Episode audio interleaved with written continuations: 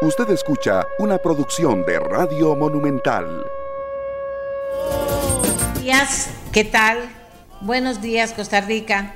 Los saludamos siempre con la mejor de las intenciones para que todas aquellas personas que están padeciendo de alguna situación difícil en cualquier campo que sea, pues hoy puedan avanzar un poquito en la solución de esa situación que los pone tristes, que los preocupa mucho, que les causa mucho estrés.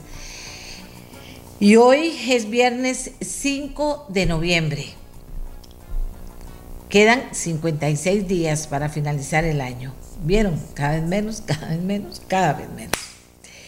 Hoy es un día que eligieron para hacer conciencia sobre los tsunamis y sobre todo para hacer conciencia en cada gobierno y cada estado que tiene zonas costeras importantísimas, como es el caso nuestro, sobre cómo preparar a las comunidades, sobre cómo eh, autorizar o no autorizar la construcción eh, de, ¿qué puedo decir?, de cualquier eh, edificio, de cualquier centro de población muy cerca de la playa, por los resultados que ha tenido en otros lugares del mundo el paso, de, o la llegada más bien de estos tsunamis. Hoy es el Día Mundial del Idioma Romaní. Y usted va a decir, ¿qué es eso del idioma romaní? El de los gitanos, porque todavía existen gitanos en el mundo. Es el Día Internacional del Payaso, el Día Internacional del Payaso. Y es el Día Internacional de las Personas Cuidadoras.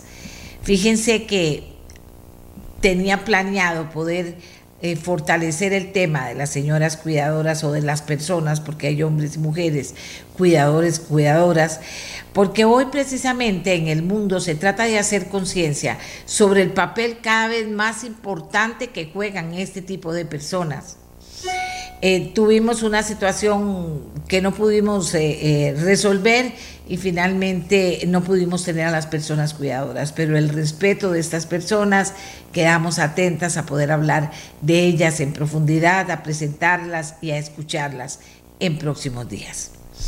También un 5 de noviembre, pero de 1971 en Madrid, comandos de lucha anticomunista destruyeron 24 grabados del pintor español Pablo Picasso, declarado pacifista, miembro del Partido Comunista Francés hasta su muerte en 1973 a los 91 años.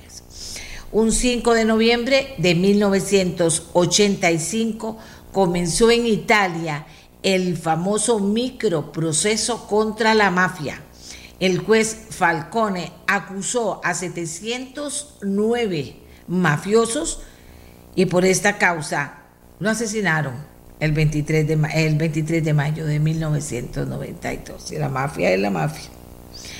El 5 de noviembre, eh, sí, un 5 de noviembre, pero de 1999, en Alemania, oigan bien esta, 99, hace poquititititito un 5 de noviembre de 1999, en Alemania, concluyó la quinta conferencia internacional del clima. ¿Le suena parecido? Conferencia, clima. No había, estaba terminando el siglo XX.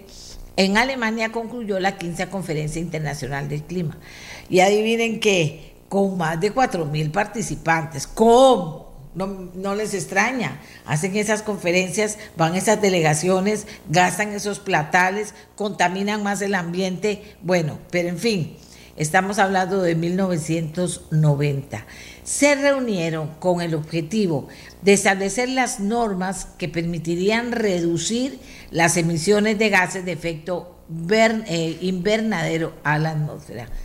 ¿Les suena conocido? Bueno, eso fue hace 20 años. Y un 5 de noviembre del 2007, reciente, la policía italiana detiene a Salvatore Piccolo, jefe de la mafia siciliana, la famosísima Cosa Nostra. O sea, han pasado varias cosas un 5 de noviembre, algunas relacionadas con la mafia. Vamos a ver qué pasa hoy, 5 de noviembre, en Costa Rica. Y tenemos nuestros titulares. Europa vuelve a ser, y esto me preocupa mucho, me preocupa, y después les digo por qué, no es para traer miedo, es porque el tema del COVID, y muchas veces lo han dicho los expertos, llegó para quedarse, lo cual significa que tenemos que convivir con el COVID. Y convivir con el COVID significa que sí, que no podemos otra vez comenzar con los cuentos de cerrarnos todos. ¿Por qué? Porque, eh, porque si no se va a acabar la vida. No podemos hacerlo. Porque acuérdense que hay una pandemia sanitaria, nadie lo niega, pero hay una pandemia económica y menos todavía. Y ustedes saben que, como les he dicho, por hablar de Costa Rica, la desigualdad en estos dos últimos años, en los últimos años, pero en estos dos últimos años de pandemia, ha quedado plasmado que creció, aumentó. A nadie le sirve que la desigualdad aumente en un país. Y un país es próspero, está trabajando bien, los políticos lo están haciendo bien cuando se va eliminando esa desigualdad. Y hablando de los políticos, antes de entrar con el COVID, vean Costa Rica, a mí muchísimos de ustedes me dicen que doña Amelia, ¿por quién va a votar? Doña Amelia, ¿qué le parece? Yo estoy pensando en este o en el otro. Y yo siempre les digo, siempre, y se los digo ya a ustedes, que no me lo están preguntando, o tal vez me han querido preguntármelo. Vean, yo no puedo admitir que este pueblo vaya a votar por un político que siga hablando igual de siempre y que no diga cómo va a ordenar la casa, qué va a hacer, cómo lo va a hacer, con qué plata lo va a hacer. Porque recuerden que estamos endeudados hasta el pescuezo, hasta el 70%. Y que la única forma de ir pagando lo que debemos es aquí con impuestos, ¿verdad? Porque no hay forma de que ordenen la casa para ver cómo logramos salir de eso.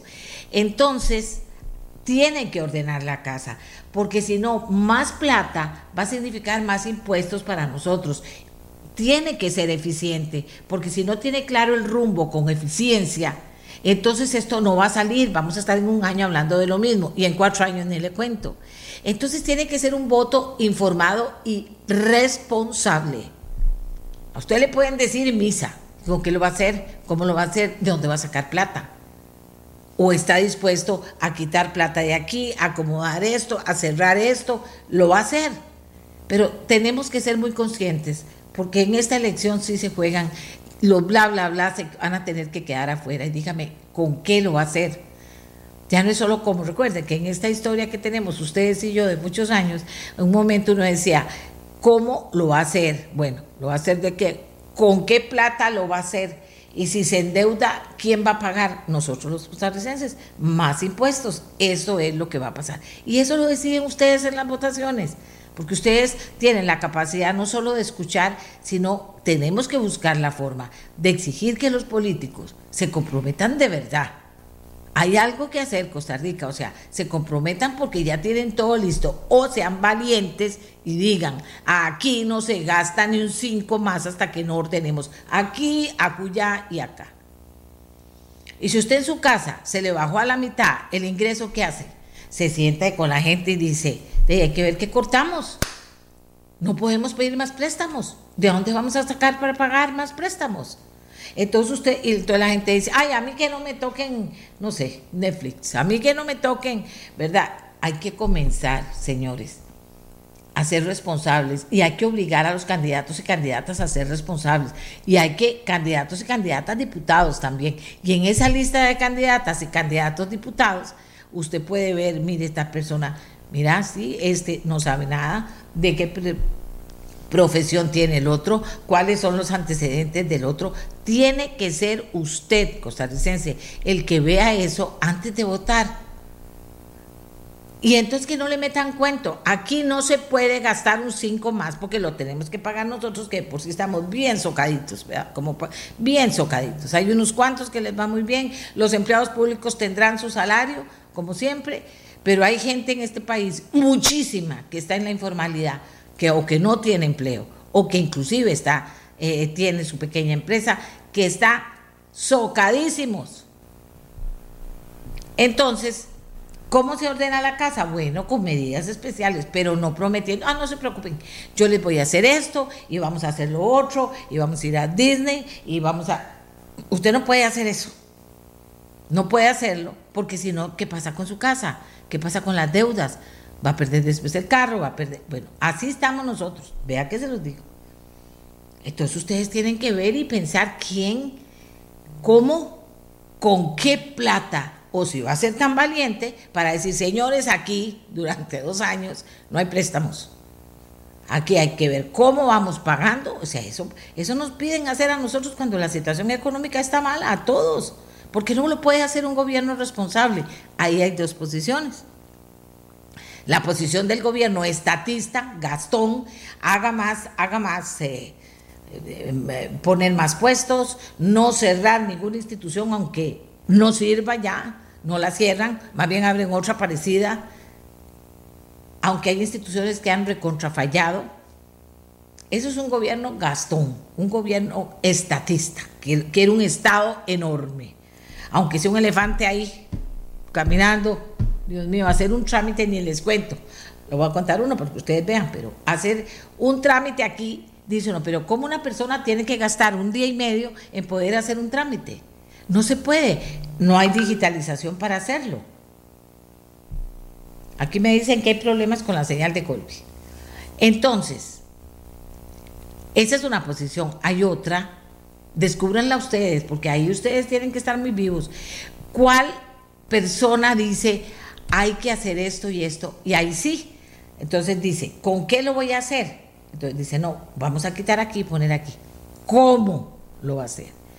Porque si también todo depende de la Asamblea Legislativa y con el respeto que le tengo a los diputados, una asamblea legislativa que a veces te dicen una cosa y por atrás están negociando otra y llegado el momento nos damos cuenta que todo estaba cocinado y que se pasaron hablando y hablando y hablando y todo estaba cocinado y el pueblo es el que sigue pagando impuestos. Entonces, bueno, pero hay dos posiciones, hay que descubrir y hay que ver quién es la persona. Una persona mentirosa que ha dicho una cosa y después cambia, otra persona que justifica bien las cosas, otro político que fundamenta, sí, finalmente con qué lo va a hacer y que vamos a estar ordenándonos por lo menos uno o dos años, teniendo, mientras nos ordenamos, teniendo ya listos los pasos en firme que podemos ir dando. Pero si ni siquiera tenemos clara cuál es la ruta que va a este país, entonces, ¿qué vamos a hacer, Costa Rica? Eso depende de nosotros. Vienen las elecciones. Y ahora sí. Ah, bueno, lo que les iba a contar. Resulta que el tema de los timbres que aquí se usan para todo y de todo, habría que, habría que eliminar los, los, los timbres. De todo y para todo.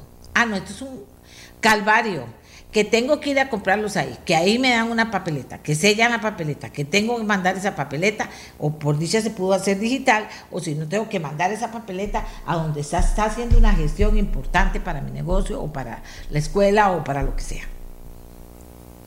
¿Qué pasó, Costa Rica? Si todas esas cosas se pueden hacer. Y ahora vamos a hablar del QR también, pero un poquitico más tarde. ¿Por qué hay tal enredo con eso? Y todo el mundo me pregunta a mí. Yo no sé. El Ministerio de Salud dice una cosa un día a otra porque se están acomodando. Entonces vamos a ver si finalmente tenemos algo claro del Ministerio de Salud. Bueno, entonces, ¿qué vamos a hacer con el QR? No solo con el tema de los turistas.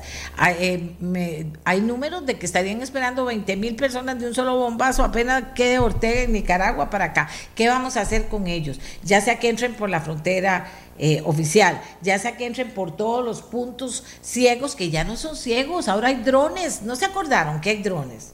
Bueno, no son ciegos. ¿Qué vamos a hacer con toda esa gente? Le vamos a pedir el QR, los vamos a vacunar y vamos a dejar de vacunar a nuestra gente por vacunarlos a ellos. Estoy diciendo lo que la gente está hablando. Y resulta que hay gente que está en la primera línea de contacto con el COVID, la gente de salud, que bueno, Resulta que les iban a dar la tercera dosis, ahora ya no le van a, se paró la tercera dosis, tal vez le den la tercera dosis la próxima semana, que a los adultos mayores le iban a la tercera dosis, pero que ya no pueden darle la tercera dosis porque depende si hay o no hay vacunas. Necesitamos una comunicación muy transparente, pero muy efectiva y muy inteligente porque yo le digo, no me pregunten, yo de verdad no les puedo decir, y ahí cuesta mucho que le digan a uno las cosas como son. Y yo no puedo decir así, porque si me lo cambian en la tarde, usted mañana dice, qué raro, doña Amelia estaba en las nubes, porque nos dijo una cosa y ahora vea es otra. Ok. Europa vuelve a ser el epicentro de la pandemia.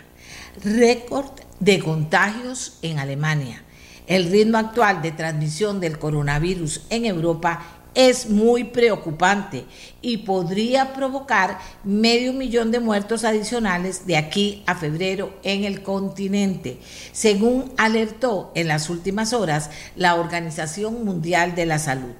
Esta cuarta ola masiva afecta especialmente a Alemania, que registró ayer un récord de contagios diarios desde que empezó la pandemia del coronavirus, con un total de 33.949 casos en 24 horas. Y no lo digo yo, lo dice el Instituto de Vigilancia Sanitaria en Alemania. Estamos de nuevo en el epicentro, dijo el director de la Organización Mundial de la Salud en Europa. El ritmo actual de transmisión en los 53 países que forman la región europea es muy preocupante.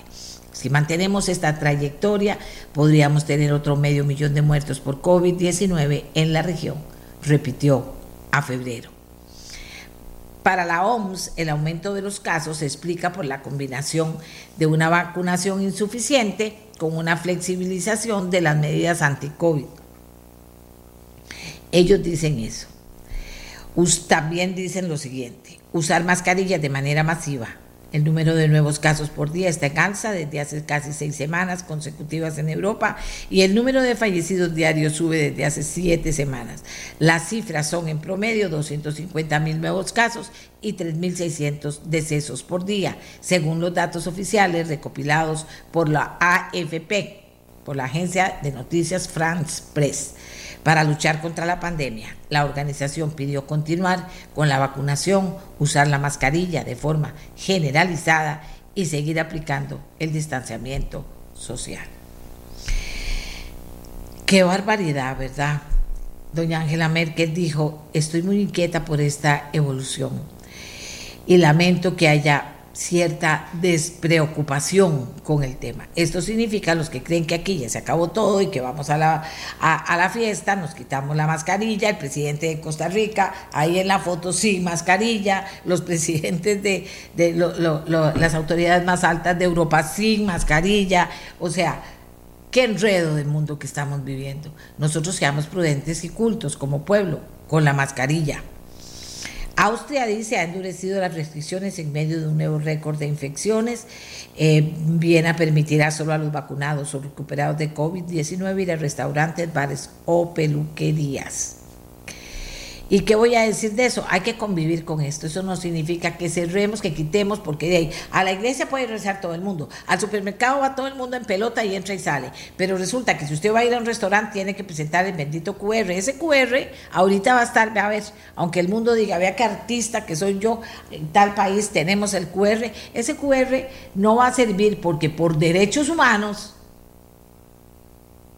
a usted no lo puede, por la circunstancia que sea, usted no tiene QR, no le pueden impedir entrar a ninguna parte aquí. Eso no está bien. Y si el COVID sigue, todavía peor, porque en nuestro país yo no creo, en los demás países del mundo, que en parte importante no se han dado cuentas todavía que se puede convivir con el COVID y que hay que ver dónde hay que tener contacto. Y le dicen que a los comercios, y le dicen que a los restaurantes, y eso está recomprobado que ahí no es el contagio.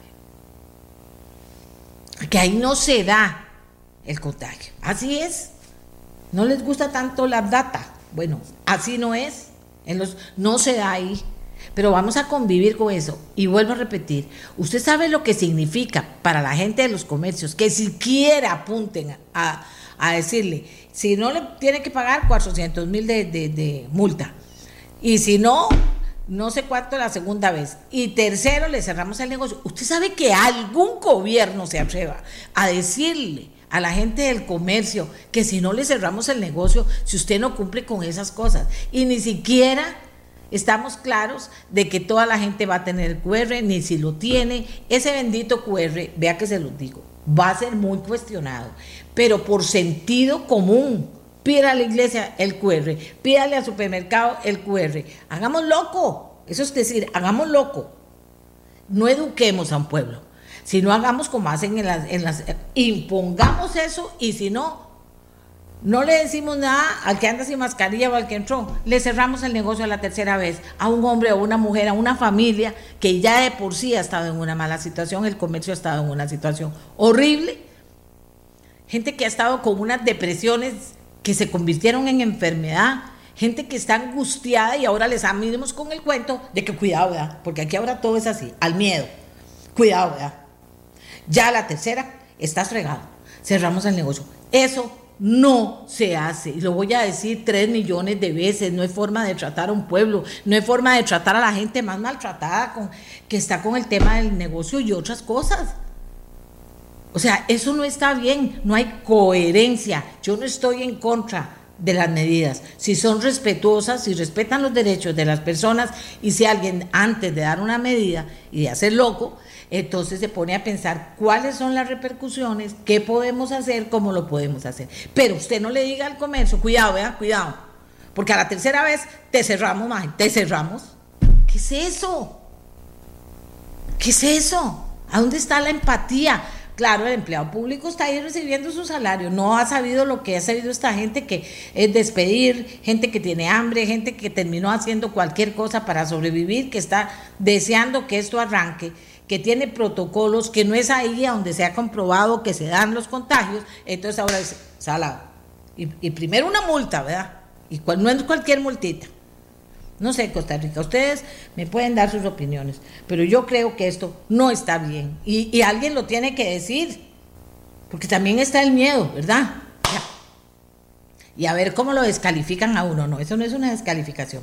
Usted que me está oyendo, Costa Rica, sume uno más dos es una cuestión de sentido común, de sentido común. Entonces por eso digo yo, y pídanle a todos los nicaragüenses que vienen ahí metiéndose por la montaña y todo el QR. No tiene sentido. Pero sí quisiera preguntarles cuál es la política migratoria de algo que se ha estado diciendo y que es una realidad. Ahí van a estar entrando los nicaragüenses que pueden ser perseguidos por el régimen, que no quieren vivir en Nicaragua y se van a venir aquí porque es más fácil venir. Y ha sido casi una tradición que vengan por montones cuando tienen problemas. Ese no es el problema, no son los nicaragüenses. Es la falta de claridad en este país de cómo vamos a hacer. ¿Ok?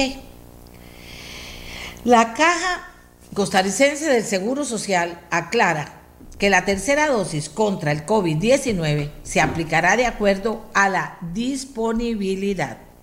Ah, bueno, 27 diputados piden al presidente posponer entrada en vigencia del código QR hasta mayo. Ellos por otra circunstancia por el tema de que viene la temporada alta, de que había muchísimos, miles y miles de reservaciones y de que por lo menos se habla, no sé si más a esta altura, que ya llevamos retiradas reservaciones que nos traen una pérdida de más de 3 millones de dólares. ¿A quién le importa eso? No, no, si aquí no le importa, no importa. Vamos con otro tema, porque ya se me está haciendo tarde, pero quería decirles todo eso. Hoy es viernes y yo tengo que decírselo. Porque si que me digan que es mentira, no me pueden decir que es mentira lo que estoy diciendo. Si ni yo misma sé, a mí me preguntan qué va a hacer, usted va a salir, cómo va a salir, qué va a entrar. Ay, que en todo, es que agarran el tema. En todo el mundo está igual. Bueno, a mí no me importa todo el mundo. A mí me importa que aquí hay un ejército de empleados públicos que están trabajando pero que también tienen que estar pensando en imponer cosas que tengan sentido, en crear cultura que tenga sentido. No pueden ser ocurrencias y que la gente pueda ir a un lugar absolutamente masificado y que no pueda ir a dónde? Al negocio.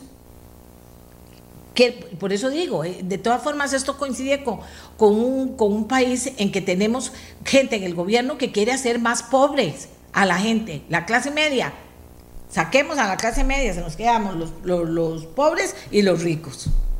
Eso está pésimo. Bueno, seguimos en el mismo cuento, porque yo lo he dicho varias veces. Bueno, y mientras tanto, pasan cosas en el mundo que usted y yo deberíamos estar. Eh, yo estoy eh, asombrada y con mucha curiosidad. El descubrimiento de los fósiles de un cráneo infantil en una cueva sudafricana anunciado por los investigadores ayer, ha reabierto el misterio que rodea a los primos lejanos del hombre llamados Homo naledi. ¿Sabía usted eso? Homo naledi. cuyas primeras pruebas de existencia habían puesto en duda algunas teorías sobre la evolución. El descubrimiento podría, oigan lo que les voy a decir, se está hablando en China, doña Amelia, no, no, es que quiero motivarle la curiosidad, busquen esto, busquen esto, busquen esto eh, y, y averigüen más. ¿verdad? Moverle la curiosidad, eso es interesante. Resulta que lo que sabíamos ya no es tan exacto y ahora vienen cosas nuevas que nos van a dar luz sobre qué, no sé. Dice, el descubrimiento podría arrojar luz sobre la transición. ¿La transición de qué? Bueno, hace unos dos millones de años, del primitivo australopiteco, ¿se acuerdan de eso en la escuela? Al primate del género Homo, el ancestro directo de los humanos. Qué bonito. La mitad me puse a buscar, me puse a buscar qué quería decir esto, de dónde venía lo otro y todo. Digo, no, no, si tengo que moverle la curiosidad a la gente para que a la gente también de repente dice una tarde, mira qué hago. Voy a ver qué era eso de que de esos descubrimientos que están haciendo sobre el origen, sobre nuestro origen, el origen del hombre. Qué interesante. Bueno, y ahora ya casi venimos, espero que me confirmen cómo están nuestras, nuestros invitados. A ver, Miguel, a ver. Eh, ok, vamos a ver. Señores, tienen que conectárseme ya porque si no, no nos da chance. Ahora les voy a decir de qué vamos a hablar. Pero mientras tanto, tengo dos cosas más para decirles al inicio del programa. Y vamos a ver cómo nos va, porque eso se trata, de ver cómo nos va en cada programa. Yo espero a esta altura que haya comentarios y que ustedes les haya yo llamado la atención sobre lo que hablamos o no y que me digan no me parece doña Amelia, si me parece. Tengo dos conversaciones esta mañana con gente que quiere hablarme sobre el tema de los instrumentos para la banda de Nueva Cinchona. Hoy lo atenderé por dicha, por dicha, para, que, para ver si logramos salir adelante. Bueno, y tengo una infografía para que usted la comparta. Oiga de qué se trata la infografía, hombres y mujeres, por favor. Vamos a ver de qué se trata la infografía. Autoexamen para prevenir el cáncer de testículo. Miguel, me avisa si lo tenemos ya en pantalla. El cáncer testicular, o sea, en los testículos, eso es de los hombres, por si usted me va a decir, ¿y qué son testículos? No creo, pero ya más clara no puedo ser. El cáncer testicular inicia con un crecimiento anormal o tumor que se desarrolla en uno o ambos testículos. Hacer el autoexamen en la ducha, por favor, es más cómodo. Hacer el autoexamen. Utilizar los dedos y el pulgar para palpar de manera firme pero suave el testículo y revisar el otro de la misma manera.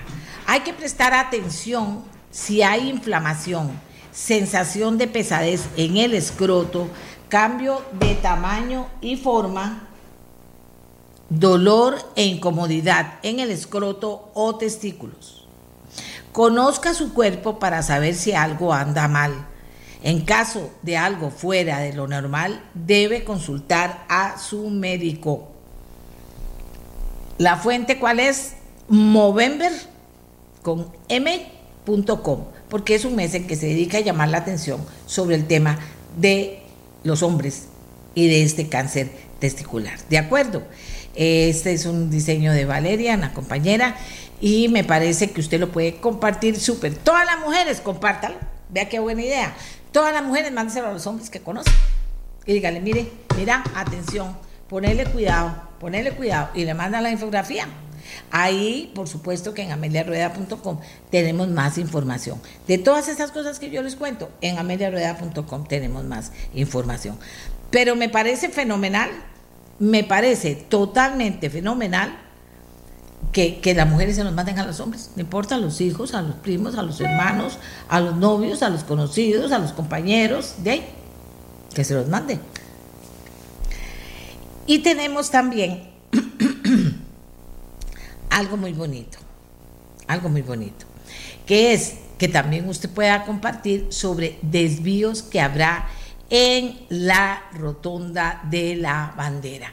Y tenemos una animación, póngame la animación, tenemos una animación muy bonita para que usted también la comparta, sobre todo si es de esa zona o si usted tiene que pasar de ida o vuelta por esa zona, que usted tenga la posibilidad de ver, mira, ahí la infografía de ameliarueda.com me dice por dónde entrar, por dónde no, por dónde dar la vuelta y todo, vean qué cosa más linda. Chris Wang, compañero del equipo de ameliarueda.com. Muy bien, muy bien. Me encantó, a mí me encantó. ¿Vieron? Y los que no la vieron, porque me dice, doña Amelia, usted dice vieron, yo estoy oyendo en mi casa.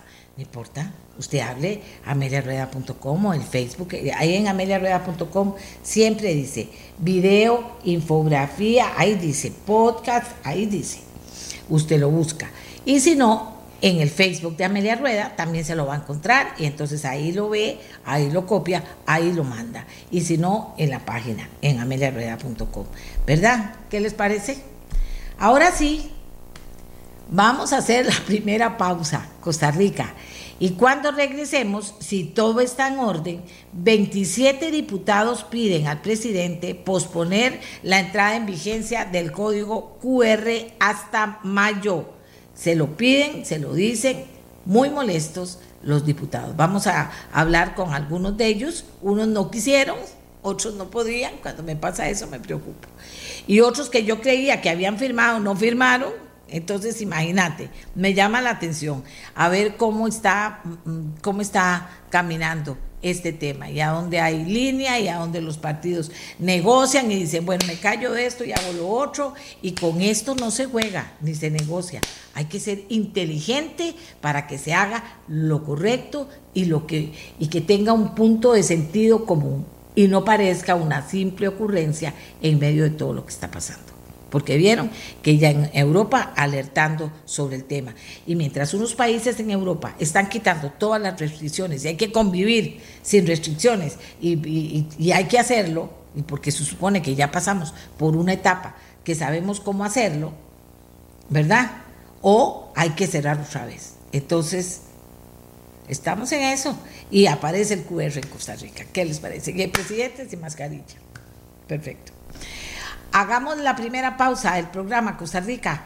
Hagámosla. Hay mucho, yo sé que hay mucho de qué hablar. Aquí les voy a leer algo. Dice, Doña Amelia, ha pasado una semana donde me, he topado, dice esta persona, déjame ver, donde me he topado con las incoherencias más grandes, los, eh, los certificados de vacunación, el QR, etcétera. Aparte, renovar el pasaporte y se tapa la carita aquí, la persona. Y finalmente, la coordinación con Correos de Costa Rica para la renovación de la visa a Estados Unidos. Correo de Costa Rica afecta definitivamente la eficiencia de cualquier proceso de entrega. Wow, vean lo que me está, ah, vean lo que me está diciendo. Ah, vamos a ver. Hay cosas que ni siquiera entiendo. No, no, no, ya con el CNP ni crean que me voy a, a meter. O sea, ¿vieron lo que pasó? Los diputados por los que ustedes votaron dejaron todo como estaba con el tema de los precios y lo que está pasando. Es como decirle a todos, cuando nosotros quedemos va a quedar el CNP, no vamos a ver si lo cerramos, no vamos a ver cómo lo hacemos más eficiente, no vamos a ver cómo resolvemos esto, y no, vamos a hacer, vamos a dejar el CNP igual. Así es con todo. Entonces, ya yo no me voy a meter. ¿Qué? Si la gente después termina, ni siquiera entiende. Dice, ah, aquí me están. Bueno, ve que la gente no, no me ha regañado. Dice, los restaurantes y las sodas que no tenemos, a ver, Buen día. Los restaurantes y las sodas que no tenemos hoy un anfitrión a la entrada tendremos que contratar a una persona para poder revisar si tienen QR. Eso significa pagar salarios y cargas sociales superiores a los 400 mil colones. Al gobierno le propusimos evitar este gasto verificando código en la mesa o el mostrador, como siempre, no lo toman en cuenta. Mira, por eso yo te digo que siempre hay una forma de hacerlo empática, pero aquí no, aquí es Por eso no sé, alguien se molestó conmigo, porque yo es como en Nicaragua, que diga, mira, ahí viene alguien desde por la esquina de, la policía, porque allá lo que hay es ejército, de la policía, que ay, qué miedo. Dios mío, si me van a detener, pero ¿por qué? Si me van a detener porque tal vez me equivoqué en esto o lo otro, me llevan al chipote y ahí puedo no volver. Yo no quiero este país, no me gusta que sean así las cosas, esta no es la forma de hacerla y, y, eso y no significa que no amo la eficiencia, ¿verdad? Porque también va a decir, ah, no, no, no es que así sea un desorden, no, nos están metiendo cosas, nos están metiendo cosas para hacer las cosas de una manera que a mí no me parece. Dice, Ahora las empresas están exigiendo a sus proveedores el código QR, a los trabajadores que les entregan la mercadería y por lo que veo todas las empresas van a pedirlo si usted va a visitar a su cliente. Eh, dice doña Amelia, todavía los patronos tenemos que ir hasta, ve, para que vean que lo que yo hablo no es que yo me lo invento. Todavía los patronos tenemos que ir al BCR para hacer presencialmente los depósitos de los embargos salariales. ¿Por qué no se pueden hacer por medio de transferencia electrónica? ¿Ve? Este es otro tema. Los embargos se tienen que depositar a una cuenta del Poder Judicial. ¿Por qué no cambiar eso?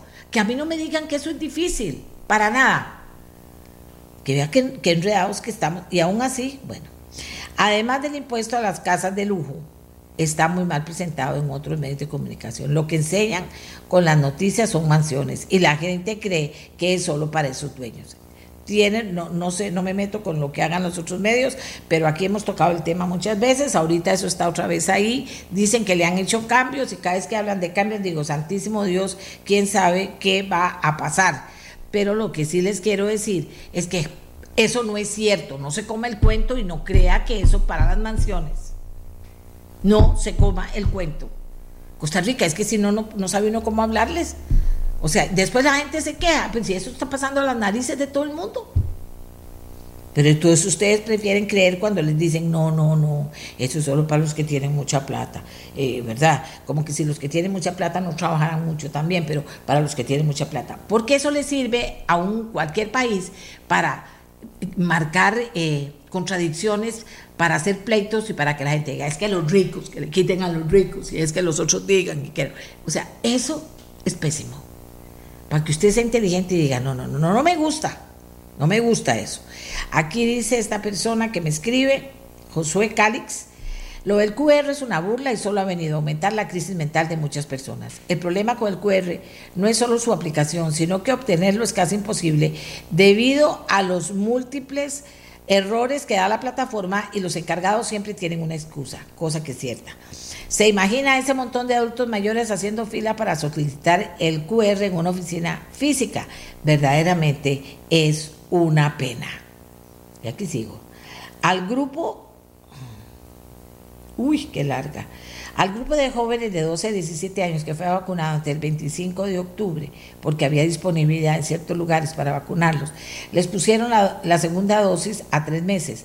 Les están negando adelantárselos a 21 días, como lo dispuso ahora el ministro, cuando dio luz verde a vacunar a ese grupo, con el agravante que muchísimos no lo tendrán para diciembre y lo ocupan también para trabajar y ayudarse en la época navideña.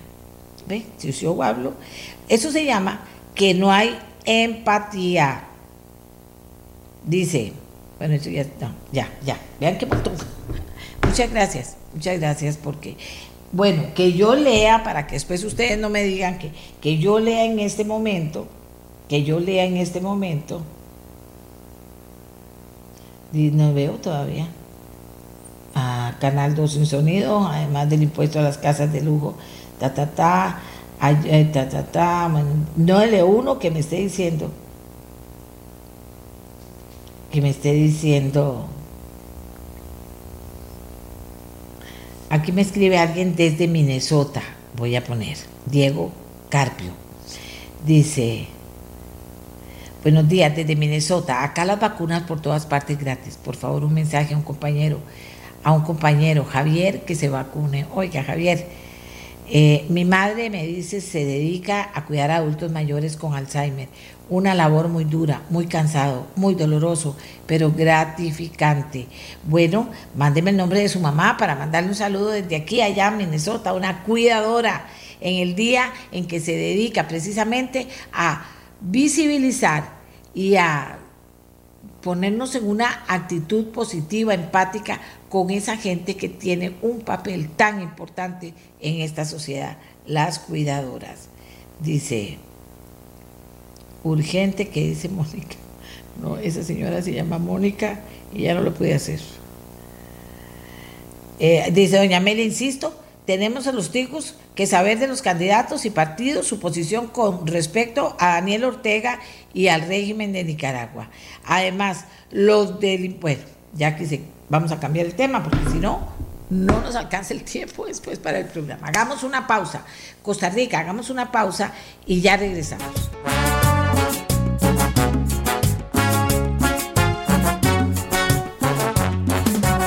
QR, QR, QR. Bueno, el QR llegó a la Asamblea Legislativa, los diputados en un número importante, 27, resolvieron enviarle una carta directamente al presidente de la República. Tenemos un grupo de diputados con los que vamos a conversar rápidamente para que nos justifiquen la firma. Son personas que firmaron. Al final voy a leer todas las que firmaron para que ustedes vean los que no firmaron. Comienzo con Franji Nicolás de Liberación Nacional, que está a punto de irse a trabajar y que nos va a regalar unos minutos vía telefónica para darnos su posición del por qué firmó esta carta al presidente. Muy buenos días, doña Amelia. Muy buenos días a todos los que nos escuchan el, el día de hoy. Efectivamente, doña Amelia, firmé esta iniciativa que busca solicitarle al presidente el reconsiderar los plazos para la implementación del código QR, partiendo de que eh, esto ya con solo el anuncio está provocando fuertes cancelaciones al sector turístico. Hay muchísima preocupación en un sector como el turístico que ya está fuertemente afectado por todas las limitaciones, restricciones y complicaciones que ha provocado la pandemia. Eh, se calcula que solamente con el anuncio del código QR eh, las pérdidas para el sector han sido de 1.600 millones eh, más o menos y, que las cancelaciones han sido alrededor de un 15% porque ha generado pánico y preocupación y desincentivación de visitación de turistas a Costa Rica. Yo creo que el país tiene que apostarle a la vacunación, creo que hay que hacer esfuerzos más grandes en vacunación, este, que buscar este mecanismo que todavía no hay mucha claridad, eh, que lo que busca es trasladarle o endosarle al ciudadano la responsabilidad completa de tener que tener el esquema de vacunación completo y que por ende colateralmente estaría impactando sectores productivos que más bien hay que buscar cómo reactivarlos. Entonces, creo que hay que reposadamente evaluar mejor este tema del código QR antes de eh, soltarlo, soltar las campanas al viento con este tema que este vendría a seguir maltratando a un sector que quiere aprovechar la temporada alta y que eh, ha venido eh, desde que se anunció el tema del código QR pegando el grito al cielo porque ya está teniendo un daño eh, en sus finanzas, finanzas que ya vienen bastante, bastante afectadas. Así que pues esperamos que el presidente reconsidere la implementación para después de mayo y no la implementación a enero, a como lo estaban planteando, para efectos de ir pudiendo evaluar cómo medidas como estas pueden darse sin que impacten tan groseramente la reactivación de un sector turístico que está ansioso de volver a la normalidad. Vamos a ir con Eric Rodríguez Estele, diputado independiente. Don Eric.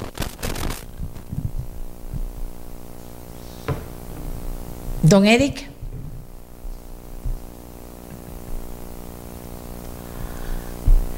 A ver, don Eric, ¿está el teléfono apagado? Sí, señora, ¿me, escucha? Ahora sí lo escucho, adelante.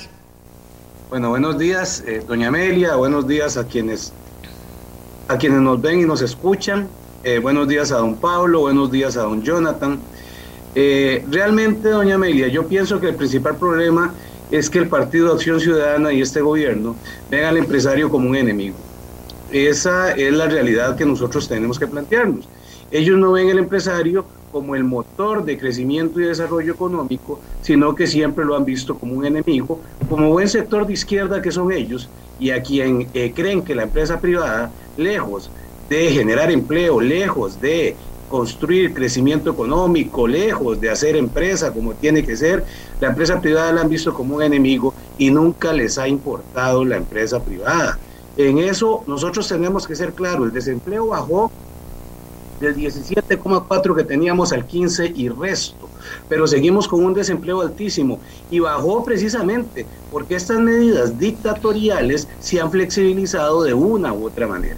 Pero ahora nos salen, doña Amelia, con un absurdo como es el bendito código QR y felicito al diputado Pablo Heriberto Abarca por la iniciativa de enviar esta nota y que me honró eh, solicitándome la firma, eh, con un código QR que solo en cancelaciones ya el sector turístico reporta, según los datos que yo tengo, una pérdida, o esperan por lo menos una pérdida de 400 millones de dólares.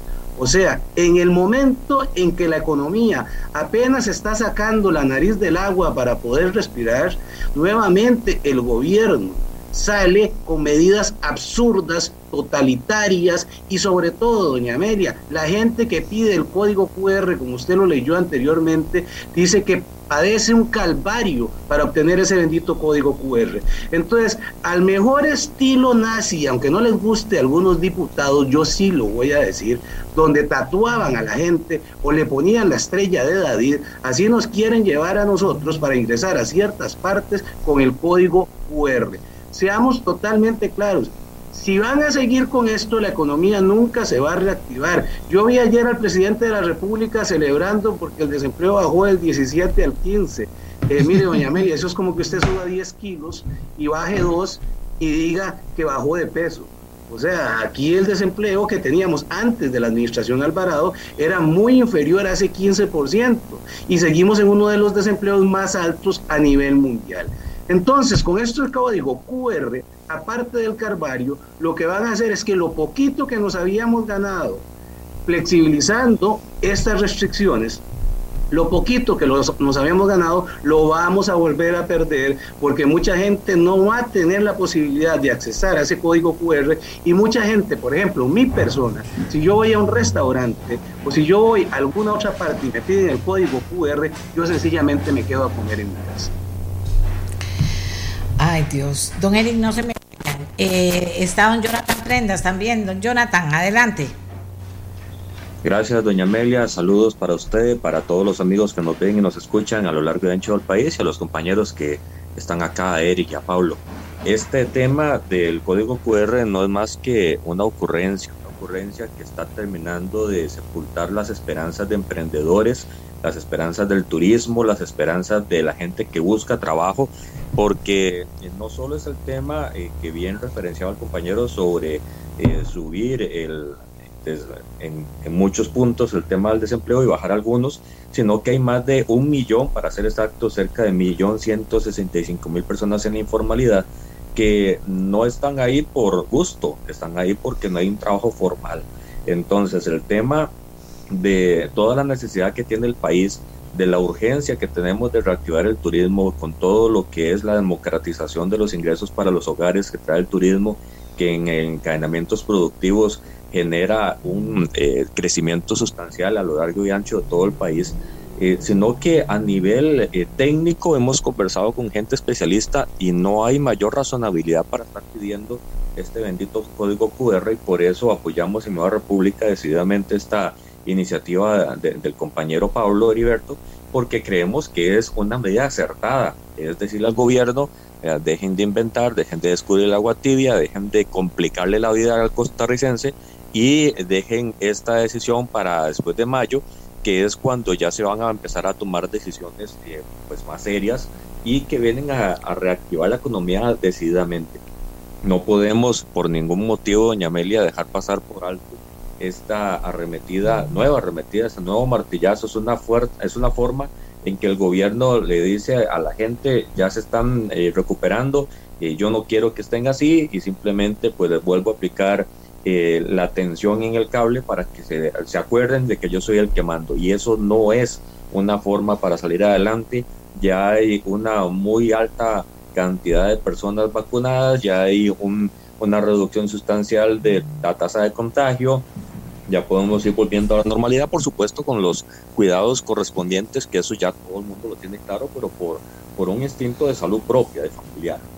Así las cosas, nosotros estamos esperando de que por una vez en cuatro años el presidente eh, se deje aconsejar y que pues posponga esta decisión para después de mayo y, y podamos tratar de, de, resucitar un poco el tema económico y del, de la atracción del turismo en estos últimos meses de diciembre, eh, noviembre, diciembre y los principios del próximo año, que es cuando es la temporada alta a nivel vacacional y que necesitamos aprovecharla en todo el país. Gracias, Jonathan. No se me vaya, don Pablo Ribeto, por, me están mencionando que es una iniciativa suya y pidió las firmas y 27 diputados le, le firmaron. Eh, bueno, si es que usted pidió la firma, me llama la atención muchos que veo que no firmaron. Se las pidió a todos, don Pablo Heriberto, y, por qué tomó esa iniciativa?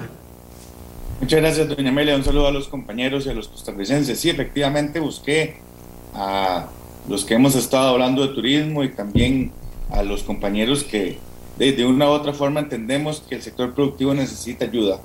Eh, bueno, algunos no quisieron, pero lo cierto es que una mayoría importante, faltó gente también que no estaba, por ejemplo, el diputado Núñez Piña, que estoy seguro que habría firmado, el diputado Guevara Navarrete también, eh, y algunos otros que diría que estamos alrededor de unos 35 diputados que podríamos haber eh, apoyado este tema, porque quiero hacer varias, varias cosas importantes de aclarar, doña Amelia. Esos números que tiene la carta son de una semana apenas y de una contabilización que hace Canatur sobre empresas pequeñas. Y aquí ese es el énfasis que quiero hacer.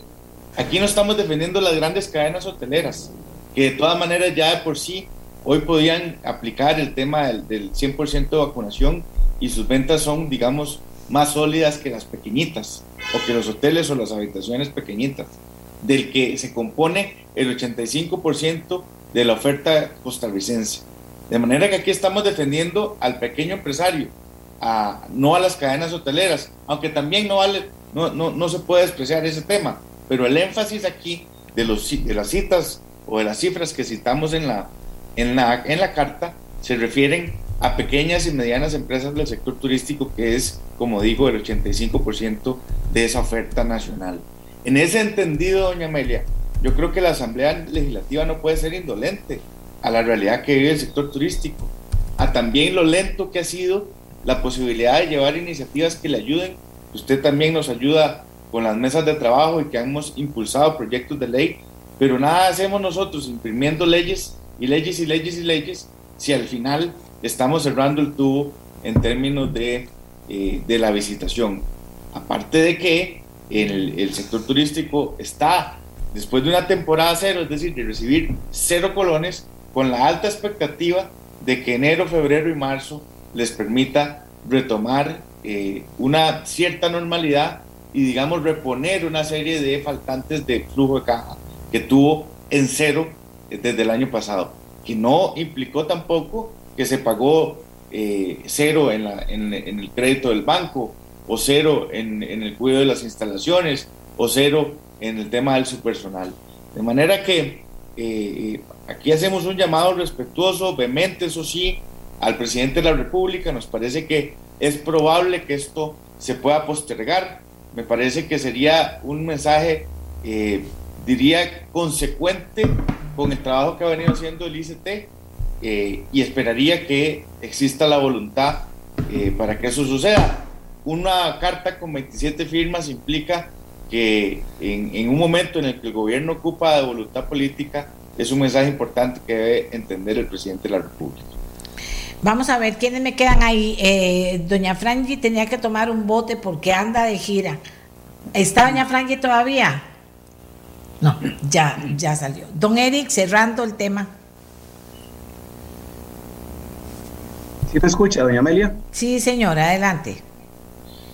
Ok, perfecto. Es que tengo cerrando el tema, cerrando el tema. ¿Qué, ¿Qué, qué, se le ocurre a usted? ¿Qué parece que una carta, que una carta ya no saben qué hacer? Eh, a esta altura la gente llama y, me dice y, y, manda mensajes porque está preocupado por el tema ¿Cree que se va a lograr algo?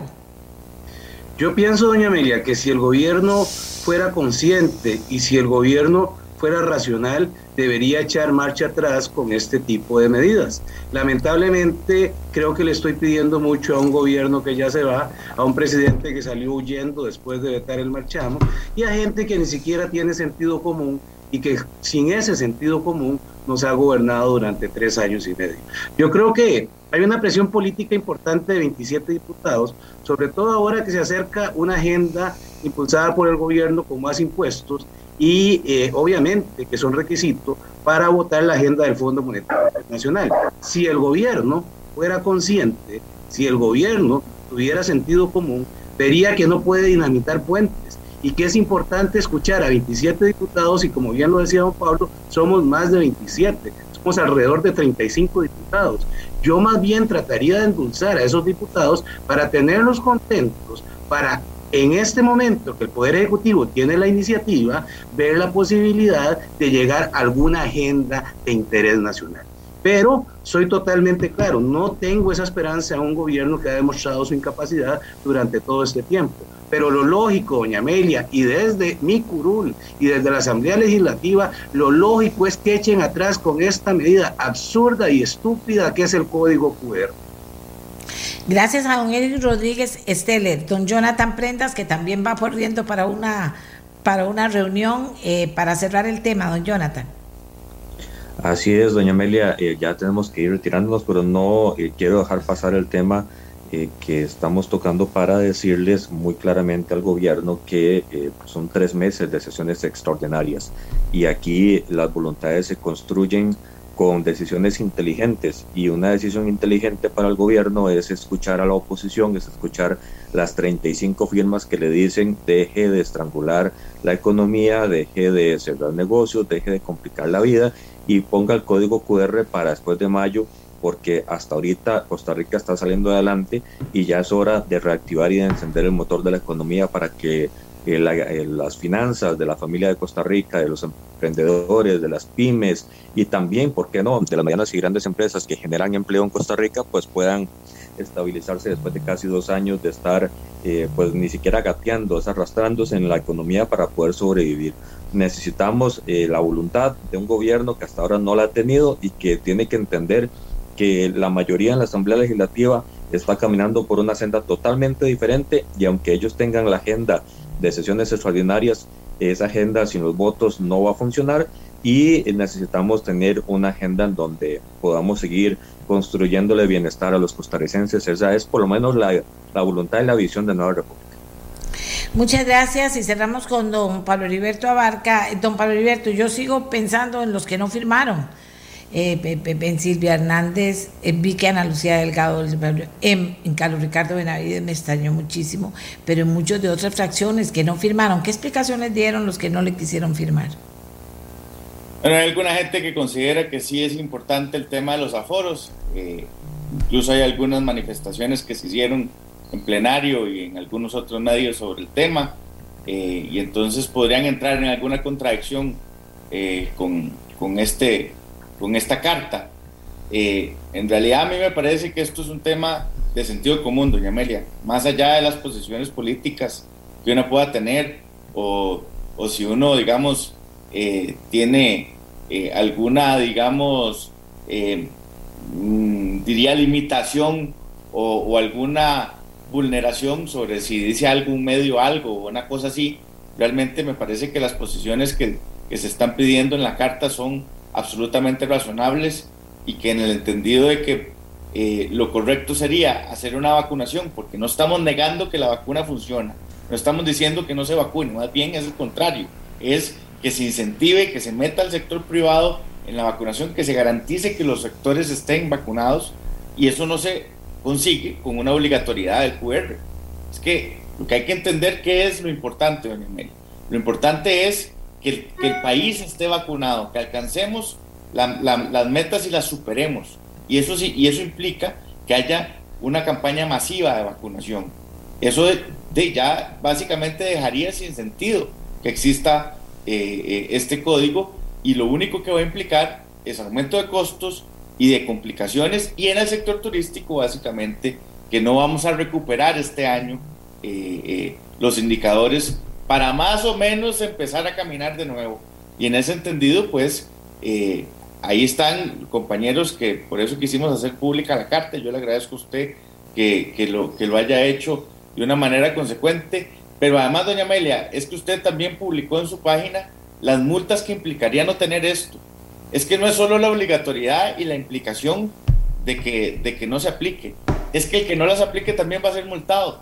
Entonces yo quiero, de, en algunos lugares van a estar ahí los policías metidos en los restaurantes pidiendo esto, y esto me parece que, que no es la Costa Rica que nosotros hemos, eh, eh, en la que hemos vivido y en la que hemos entendido esto. A mí me parece que eh, estas actitudes realmente deben ser revisadas y yo confío, yo, sido, siempre, yo siempre confío. A veces uno se lleva unos unos baldes de agua fría en este tema, pero sigo confiando en que el gobierno pueda tener sentido común y que el presidente pueda tener este tema. Bueno, pero Pablo Heriberto y para todos, les recuerdo, dice, al primer, la primera falla a una multa 500 mil colones, la segunda no sé qué, la tercera se le cierra el negocio, si se lo voy a mandar esa infografía a todos los diputados ahora, eso no puede ser posible, en este país no pueden las cosas ser así, no pueden agarrando excusa el COVID, ¿verdad? Porque ahora el COVID es para todo. No, le agradezco muchísimo a don Pablo Heriberto que nos haya contestado, a don Jonathan Prendas, a don Eric Rodríguez Esterer, a doña Franny Nicolás. Muchísimas gracias por tener la opinión. Ellos son personas que firman la carta de la, de la que les hablaba yo hace algunos minutos. Vamos a ver. Eh, señores, no es, no es chiste, hay que convivir con el COVID, ¿verdad? Porque yo no sé, si usted le dice a la gente, no, hay que meterse todos en la casa a esta altura, lo van a hacer, vea que se los digo. Pero entonces hay que hacerlo bien y hay que tener empatía en las medidas y hay que hacerlo, hay que hacerlo. O sea, usted no puede ni quebrar a la gente, ni quebrarle la salud mental, porque de repente le vuelven a hablar de esa manera ni siquiera los llaman a averiguar, o sea, nada, e, eso no está bien, eso no está bien. Señor Carlos Alvarado Quesada, durante la crisis de la pandemia somos conscientes de las serias consecuencias e implicaciones de algunas de las medidas que han sido implementadas por el gobierno para la contención de los contagios y han ocasionado sobre los sectores productivos situaciones difíciles. Asimismo, hemos sido insistentes en la urgente necesidad de acelerar la implementación de medidas complementarias para minimizar el impacto de la situación.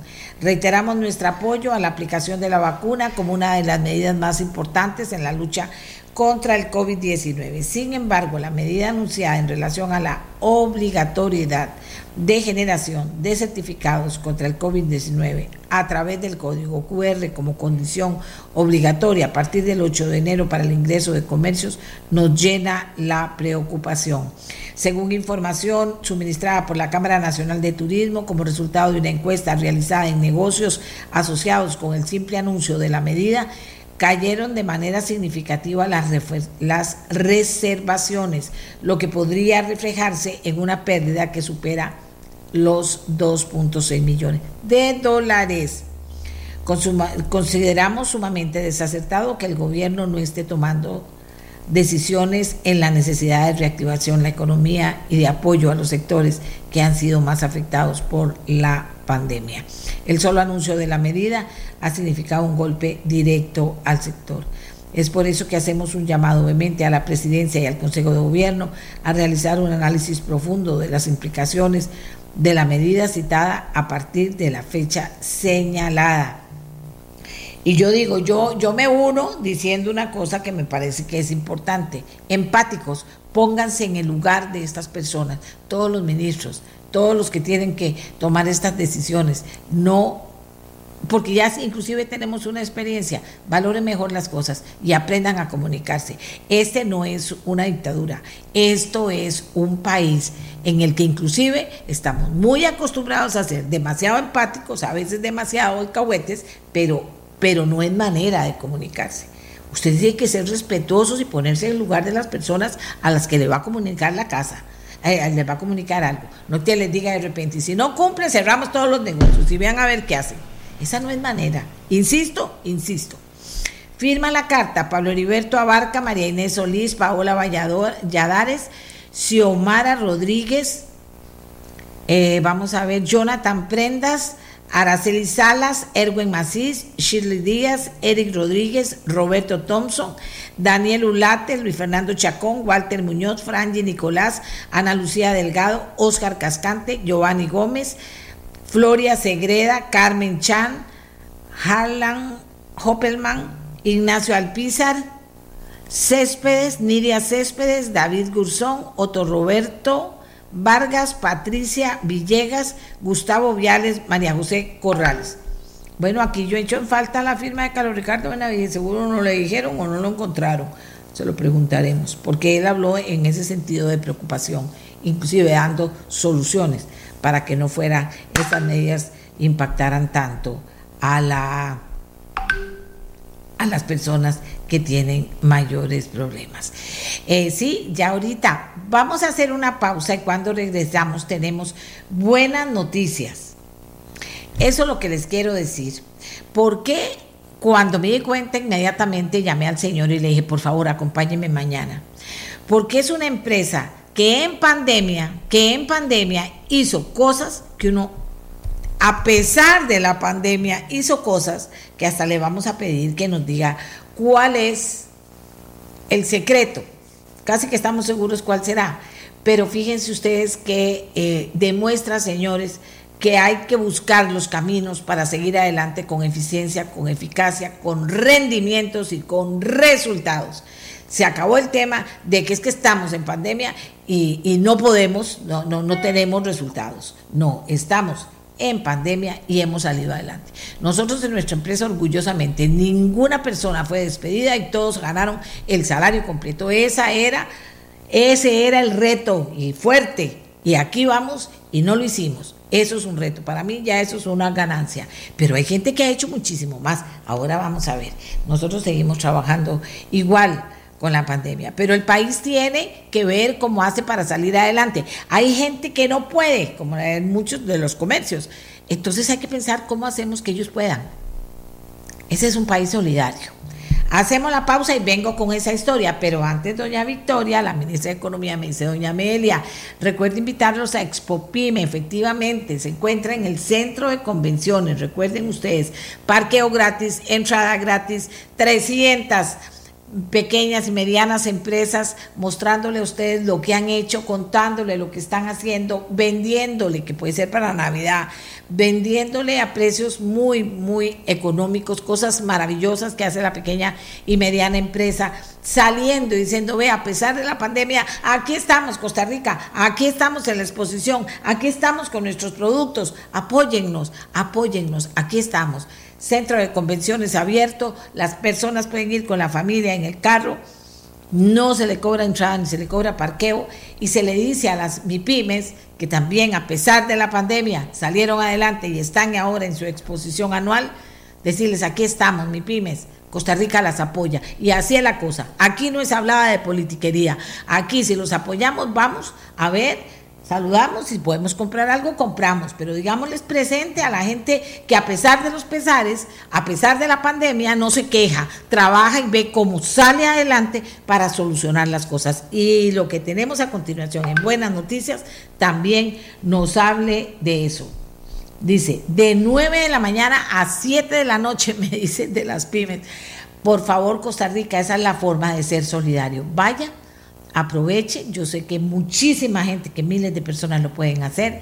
Y si quiere comprar sus regalitos de Navidad, apóyelas, de verdad. A ella les ha ido más duro que a la mayoría de las personas. Vaya, vayamos a apoyar a las MIPIMES de 9 a 7 de la noche. ¿Ok? La pausa y una historia que también, como las MIPIMES, muestra que sí se puede Costa Rica, con pandemia o sin pandemia, se puede. Y esta gente lo prueba con pandemia incluida. ¿De acuerdo? Hacemos la pausa, hacemos la pausa. Hay que ponernos las pilas. Vean qué bonito, aquí están, aquí están las, las MIPIMES diciendo presente. Hay que apoyarlas. Hagamos la pausa y venimos con esa historia. Sí se puede, Costa Rica, sí se puede. Ya volvemos. Amigos y amigas, para los que me están preguntando, yo leí la lista de los diputados que sí firmaron. Los que no firmaron, no firmaron. Pregúnteles usted por qué no firmaron. O sea, yo me puedo preguntar si esa, eso por dicha tuve la carta a tiempo. Pero, pero hay unos hay que preguntarles que por qué no firmó. O sea, ¿qué, cuál es el problema? Decirle al presidente que firme. Eh, que, que, tome esa medida y razonarla y firmar, no sé. Pero pregúntenles ustedes, lo que sí sé es que lo que yo les dije es verdad. Yo leí la carta en algunos párrafos y pasé la lista de los que sí firmaron. Los otros no firmaron. ¿De acuerdo? Bueno, ahora sí vamos a lo que me gusta más, que es una buena noticia. Recuerden, y les voy a estar recordando, que las MIPIMES están en el centro de convenciones, señores, que están en el centro de convenciones y que están eh, esperándolos, que no se paga la entrada ni se paga el parqueo. Y eso ya me parece a mí que es una cosa bien interesante. Vean, la buena noticia, sí se puede, así como las MIPIMES pudieron y ahí están me encanta poder decirles a ustedes, como siempre les digo, que hay mucha gente que sí pudieron, que sí pudo y salió adelante. Yo no digo que sea fácil, vamos a tratar de averiguar, pero no digo que sea fácil, pero que sí lo hicieron. Si usted conoce una empresa, si usted es un empresario, si usted es un pequeño empresario, si usted es un emprendedor, si es de una lo que sea, escríbame y lo invito para que nos cuente si se pudo o no me va a contar si se pudo. Aquí van a estar los que sí pudieron y nos van a contar por qué. Ok. Estamos hablando de Codiza. Codiza fue fundada en 1991 como una startup de desarrollo de tecnologías de la información desde su nacimiento ha sido un referente tecnológico en Costa Rica, América Latina y América Central, ya que a lo largo de su historia se ha caracterizado por ofrecer servicios y productos innovadores. Fue una de las empresas pioneras de Costa Rica en exportar software e implementar sus soluciones en cientos de clientes de 14 países de la región. Fue la primera empresa en tener un sistema de planificación de recursos basado, bueno, aquí ven y me cuenta. Codiza, eso fue en el año 2000. Codiza construyó el primer parque tecnológico del país y a partir de ese momento se convirtió en un líder tecnológico de la región, ya que presentó el primer centro de continuidad de negocios, el primer centro de datos del país y en el 2011 lanzó los servicios de la primera nube pública de Costa Rica. Además, su principal característica es ofrecer a sus clientes soluciones de confianza a través de servicios de continuidad de negocios, gestión de centro de datos y hosting. Oiga, oiga. Falta mucho que contar, ¿verdad? Falta mucho que contar. Pero en nuestras buenas noticias queremos destacar esto, celebrarlo. Lo que hicieron aún en pandemia y sin despidos. Tres proyectos nuevos. Un data center en El Salvador. Un mercado virtual inmobiliario. Y Novus Herb, que significa mucho para, para Codiza, porque es una versión 100% nueva y moderna del producto que nos, que nos vio nacer hace 30 años. Óigame, cuando iniciamos esta empresa con 500 dólares, bueno, para decirte, Ronald Jiménez es uno de los visionarios que, fundó esta empresa hace 30 años. Y entonces lo que queremos, don Ronald, vea, toda la introducción que hice, porque quiero que nos cuente un poquito de cómo lo pesca la pandemia usted y cómo deciden ustedes que, bueno, hay que, vamos a celebrar 30 años y hay que hacerlo haciendo algo nuevo y, reinventando cosas o trayendo productos nuevos y diferentes. ¿Cómo está esa historia, don Ronald Jiménez? Ustedes lo conocen, sobre todo porque él fue presidente de la Unión de Cámaras y, y participaba mucho en el programa. Don Ronald, cuéntenos esa historia y primero felicidades para usted, sus hijos, su esposa, su familia y su familia de trabajadores. Adelante. Muy buenos eh, días, doña Amelia. Muchísimas gracias por la invitación, muchísimas gracias por esa amable introducción que nos hizo. Eh, sí, tal vez volviendo al tema que usted mencionaba para, para esta sección de, de buenas noticias o de que sí se puede, eh, comentarles que eh, iniciamos hace... Ya se van a empezar a tomar decisiones. Iniciamos hace pocos, muy pocos años, una división de innovación. nos dimos a la tarea de, de traer productos nuevos al mercado, como lo hemos hecho a través de estos 30 años de historia. Y en ese proceso nos agarró efectivamente la pandemia. Bueno, con, con todo el respeto para quienes eh, sufrieron y sufren los efectos de la pandemia, eh, pues nuestra posición, eh, tal vez como emprendedores, fue, como dicen en otros países, ponerle el pecho a la brisa. Tuvimos afectación en tecnología. A veces no se tiene tanto como en, en comercio, en turismo, pero sí, sí tuvimos afectación. Tenemos clientes de comercio que nos pidieron algunos meses de gracia, nos pidieron descuento, eh, proyectos que se detuvieron, entonces teníamos eh, varias gente dando consultoría en esos proyectos y, se detuvieron, entonces pues la decisión más fácil tal vez hubiera sido eh, quitar a mucha gente de todos los proyectos que se detuvieron, parar el desarrollo de productos, unido a que teníamos una merma en los, en los ingresos, productos sobre todo de los descuentos eh, y consideraciones que tuvimos con los clientes que realmente lo ocupaban y además se lo merecían. Eh, bueno, contrario a eso, tomamos una decisión valiente de no solamente seguir adelante, sino reforcemos y utilicemos esos recursos eh, valiosos de nuestra gente talentosa, en lugar de mandarlos para la casa a media jornada, suspensión o, o quitarlos definitivamente, eh, pongámoslos a que apoyen esos desarrollos que estamos haciendo. Entonces, el flujo de caja estrujado por un lado, por la misma de ingresos, eh, y por otro, aumentar, digamos, la inversión y el compromiso para estos nuevos productos. Entonces, eso hicimos durante la pandemia. Además de, nuestro negocio eh, normal del día a día, con todo el mundo casi en la casa, seguimos en el desarrollo de cosas nuevas y a Dios gracias Hoy estamos saliendo, eh, bueno, cumpliendo 30 años en este 2021. Eh, Empezamos, como usted dijo, en el 91 con 500 dólares eh, y en estos 30 años podemos celebrarlo con tres proyectos bastante grandes. la construcción de un parque tecnológico y un, y un centro de datos en El Salvador, junto con unos, una empresa muy importante, un grupo importante eh, salvadoreño que se va a inaugurar a finales de este mes. Eh, ahí van a tener noticias y primera piedra y, una serie de cosas eh, muy bonitas.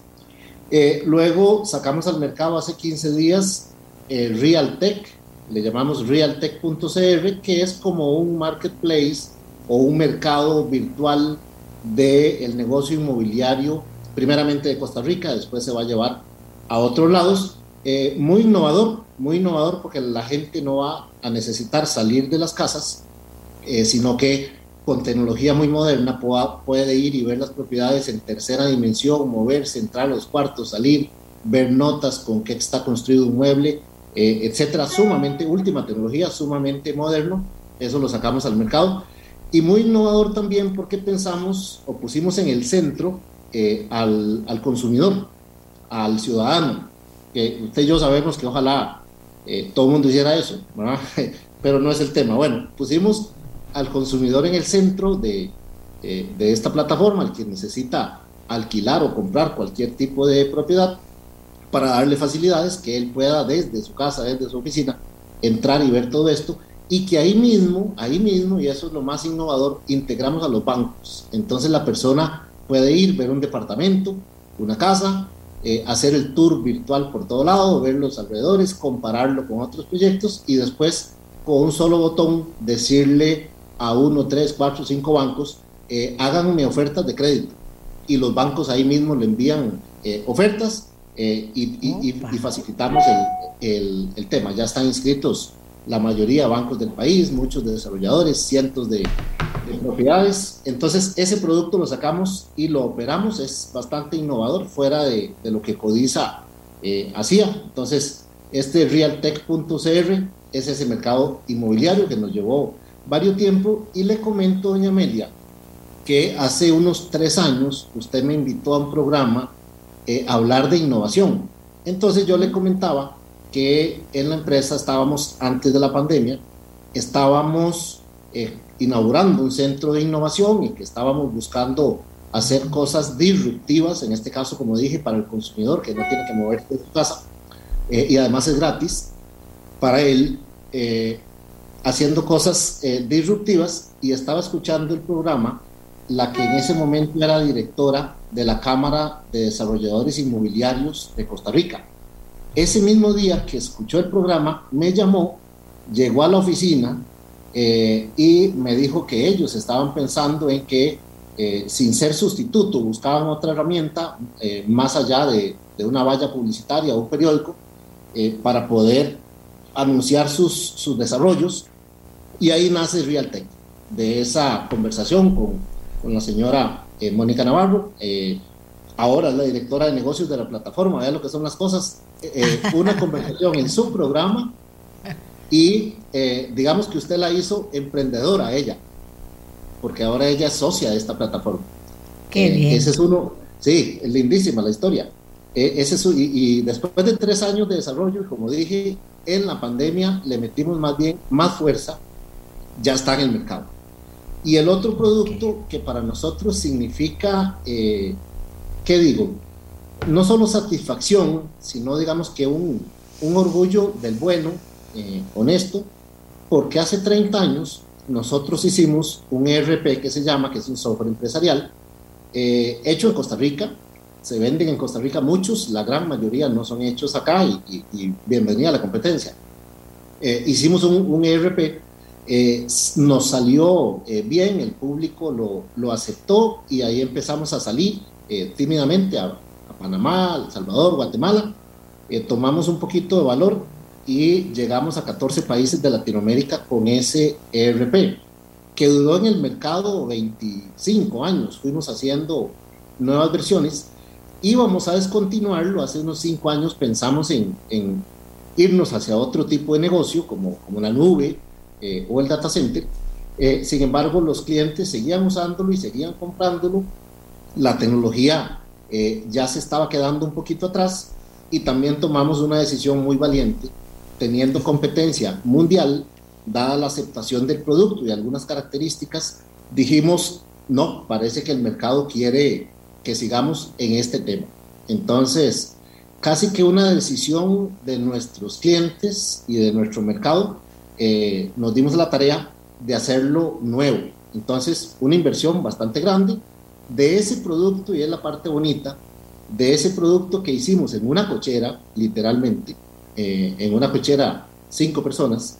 Eh, hoy estamos, bueno, esta semana, eh, casualmente, estamos lanzando al mercado lo que llamamos el Novus ERP, así se llama, que es un producto nuevo de ese pequeñito que hicimos hace 30 años, completamente nuevo, con las herramientas más modernas, pero lo, lo, grande aquí es, bueno, esos recuerdos de que así nacimos, con esos 500 dólares y que en la pandemia eh, pues nos dimos, continuamos con, con, el desarrollo de los productos. Eh, es una etapa, fue una etapa durísima, la etapa de cierre fue complicadísima, pero eh, la verdad es que si uno se, se, subía en una escalera, claro, una escalera muy alta, y veía hacia el, hacia el futuro, eh, pues algún día la, la, la, humanidad tenía que ir venciendo eh, la pandemia.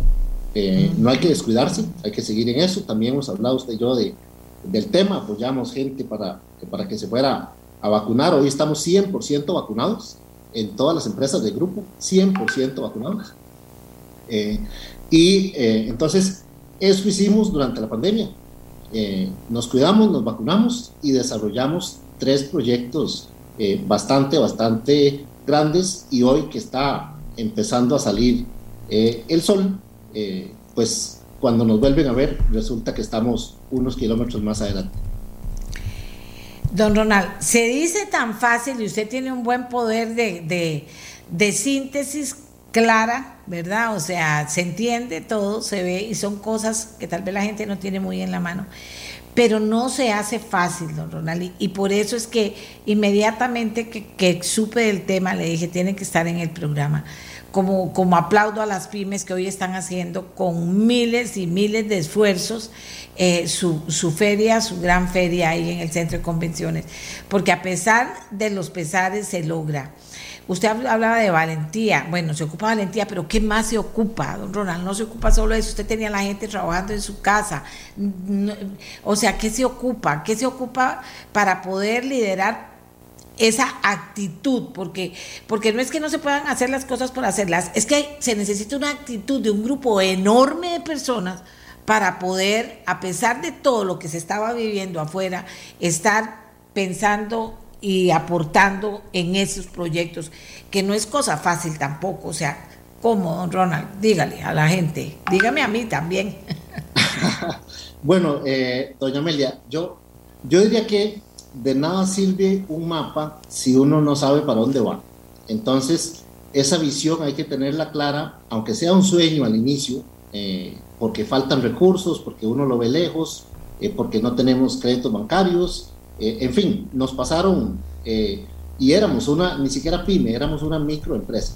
Eh, entonces, sí hay que tener claro para dónde va uno. a mí me gusta mucho un par de, un par de dichos orientales. Uno dice que visión sin acción es un sueño y el otro dice que acción sin visión es una pesadilla. Entonces, con eso le, le resumo, hay que tener la visión eh, clara, hay que encontrar, bueno, qué es lo que queremos, cómo nos vamos a diferenciar, cuál va a ser la propuesta nuestra al mercado, cualquier cosa que sea, micro, pyme, eh, mediana, etcétera, eh, y luego de tener esa visión y tener ese, ese mapa es rodearse de, de talento y pues asumir un liderazgo y una motivación para que todo ese equipo reme junto hacia el destino, van a ver eh, corrientes, eh, van a haber, por el caso de la pandemia, eh, tsunamis, habrá en el camino, unos dos o tres en la vida de, una empresa, a veces, a veces más, pero hay que pasarlos. Entonces sí hay que tener una visión, una determinación y además ofrecer algo que realmente el que está al otro lado quiere y está dispuesto a adquirir, porque si no entonces vamos a, a fabricar pues productos que van por un cementerio. Entonces, pues es una combinación de cosas. Yo creo que una receta eh, nunca la he leído, hay muchísimos libros de este tipo, pero, pero yo lo resumiría en eso. Hay que tener una visión clara y hay que tener eh, la acción, eh, la valentía y la fuerza para, para perseguir esa visión. Ahora, ¿cuánta gente participó en todos esos proyectos? Porque hay que tener mucho más. Hay que tener mucho más también. ¿Cuánta gente participó, don Ronald? Bueno, parte de lo bonito eh, de, esta, de esta historia de Sí se puede, como usted lo, lo llamó, es que, eh, y la buena noticia para, para, las pymes, es que no necesariamente hay que ser una empresa de mil, dos mil empleados y tener eh, muchísimo capital. En nuestro caso, con todas las empresas del grupo, seremos hoy en día unos 130, 130 eh, personas eh, que trabajan en diferentes áreas, eh, en, la agencia, en la parte software y en la parte infraestructura, nube, etcétera. Y en estos equipos, ya específicamente en estos, en estos proyectos, incluso alguna parte la subcontratamos porque en algún momento requeríamos ayuda y entonces le dimos más bien negocio a otras empresas de software eh, amigos que contratamos. Entonces yo diría que como unas 20 personas estaban envueltas en estos, en estos tres proyectos y ahora que inicia eh, el parque tecnológico en El Salvador, es el primer parque tecnológico que se va a hacer en, en el país, eh, pues eso va a generar cientos de empleos durante la, el desarrollo del proyecto y se estima que alrededor de unos 5 mil empleos de las empresas que se van a albergar ahí. Vea lo que me están diciendo aquí. Vamos a ver. Don Ronald es un gran emprendedor con visión de futuro y que ha salido adelante a base de mucho esfuerzo y un gran compromiso con sus trabajadores. Es un costarricense de gran calidad y ojalá, dice, muchos más sigan su ejemplo para que ayuden a cambiar este país. Don Ronald, aprovechando que lo tengo, aprovechando que usted logra estas cosas y, que no es cuento, y que ni siquiera, o sea, que, tiene un perfil bajísimo para esas cosas, pero yo lo convenzo de que venga y cuente su historia. Eh, ¿Qué hacemos? ¿Qué hacemos en este país en este momento, don Ronald? ¿Qué hacemos? Eh, bueno, voy a hablarle primero como empresario y luego le contesto un poquito más general la pregunta. Como empresario, eh, le comento que me gustó muchísimo en un post que puse ayer de esta experiencia eh, en Facebook, eh, recibí varios mensajes que decían, eh, su historia me inspiró y me, y, me, hice emprendedor y me ponían el logo de la empresa. entonces, sí, es bonito, es bonito que, que, otras personas puedan tener éxito. Entonces, desde, el lado empresarial, yo creo que debemos decir independientemente del gobernante de turno, independientemente de las cosas que suceden en el país, hay que salir adelante sí o sí, y sí se puede. Eh, eh, eh, eso es lo primero que hay que, que hay que hacer. Uno no puede detenerse y decir, porque nosotros nos hubiéramos detenido en el primer año, si hubiéramos dicho, no hay crédito bancario si no tenemos garantías. bueno, no, no se puede. Entonces, eh, independientemente de todo lo demás, hay que salir adelante y encontrarle eh, la forma. Ahora, eh, la situación del país no ayuda. es un país caro, es un país complicado para, para emprender cosas. Yo esperaría, usted lo mencionó en la mañana, que, que el pueblo pues piense muy bien su voto ahora que vienen elecciones, eh, exijamos más a todo nivel eh, a esos diputados que, que, nos pidieron eh, el voto en, en, la comunidad, que no se olviden que están en esa silla por ese voto y, y, nosotros exigir que no sucedan cosas sin ningún sentido como competencia desleal. O vemos, y usted lo comentó hoy, se ha estado hablando, instituciones que compiten, instituciones estatales que compiten de manera desleal con el sector privado, eh, trabas, etcétera. Entonces, a estas alturas del 2021 y tan cerca que estamos ya de las próximas elecciones, eh, pues, ¿qué hacemos? Ponernos bien exigentes con la clase política eh, para que las cosas que hay que hacer, que no están ocultas, los hemos visto eh, si, si, nos vamos un poco atrás, incluso antes de iniciar eh, este gobierno, el acuerdo nacional que hizo don Roberto Artavia con la firma de todas las fracciones de la administración anterior, que eran nueve, era complicado. Eh, ahí está escrito que los notables, ahí está escrito. Entonces, diagnósticos nos sobran. Planes de gobierno, ahora vamos a tener como 25, imagínense. Entonces, yo creo que lo que hay que hacer lo, que hay que hacer no está oculto, no es ciencia eh, cuántica. Yo espero que, que, el pueblo tenga eh, mayor rigurosidad a la hora de, escoger políticos y que ellos igual mayor rigurosidad a la hora de escoger sus, sus equipos que realmente sean capaces, eh, porque lo que hay que hacer está claro. Lo que falta pues es exigencia nuestra y también eh, determinación de la clase política, pero es muy es, es complicado, las mismas leyes, eh, el mismo reglamento eh, legislativo, un Estado bastante, bastante gordo, que de lo que hacemos nosotros, los emprendedores y las empresas de todo tamaño, cada vez hay que, hay que sacar más recursos para, para, para darle comer a, a ese gordo, y perdón que lo mencione, lo mencione así, pero usted sabe que yo no, no, no, tengo pelos en la lengua eh, y, prefiero decirlo tal cual. Entonces, eh, pues mi aporte sería ese, pongámonos exigentes porque a estas alturas yo espero que pasen algunos proyectos importantes que el país eh, requiere. vimos que no pasaron algunos, lástima, pero pongámonos exigentes y sobre todo que, de que el pueblo vote pensando en el bienestar del país, en las grandes decisiones, en el empleo. Yo, yo me centraría en, en, bajar el desempleo a los niveles del 5 o 6% que tuvimos hace, hace muchos años eh, y no en otros temas que tal vez sean importantes, pero que no son resorte para elegir un gobernante. Eh, y no voy a entrar en, en, detalles, pero esos temas que polarizan, pues no ayudan absolutamente a nadie. Eh, después la gente se queda sin empleo, eh, no sabe por qué, y el por qué viene precisamente de que la discusión se centra en cosas que no interesan para efectos de quien nos gobierna. Le agradezco, don Ronald, le agradezco. ¿Y, y en qué está trabajando ya? ¿En qué está trabajando ya? Porque la verdad es que desarrollar esos proyectos en corto tiempo y en condiciones difíciles eh, requiere mucho, que esa es otra cosa importante, mucho pensamiento, no solo visión, sino mucho pensamiento. ¿Cómo lo hacemos para llegar ahí donde queremos?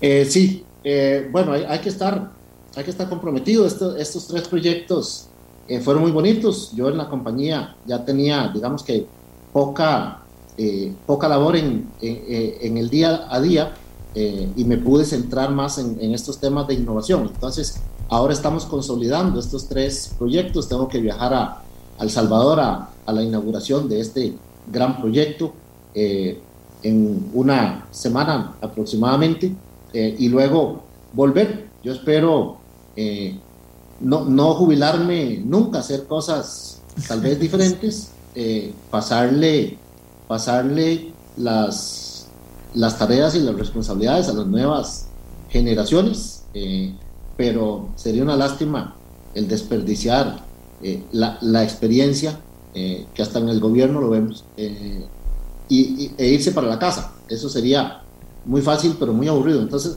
se, seguiremos emprendiendo cosas, doña Amelia. ¿Qué, ¿Qué haremos dentro de dos o tres años? Yo no sé, pero sí le aseguro que vamos a hacer cosas nuevas. Y yo estoy segura que sí. Don Ronald, lo felicito de verdad y a su familia, a sus hijos, a toda esa gente linda y buena, excelente que trabaja con usted.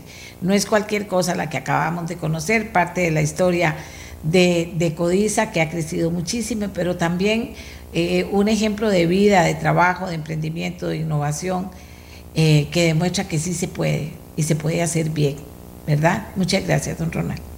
Gracias a usted. Hasta.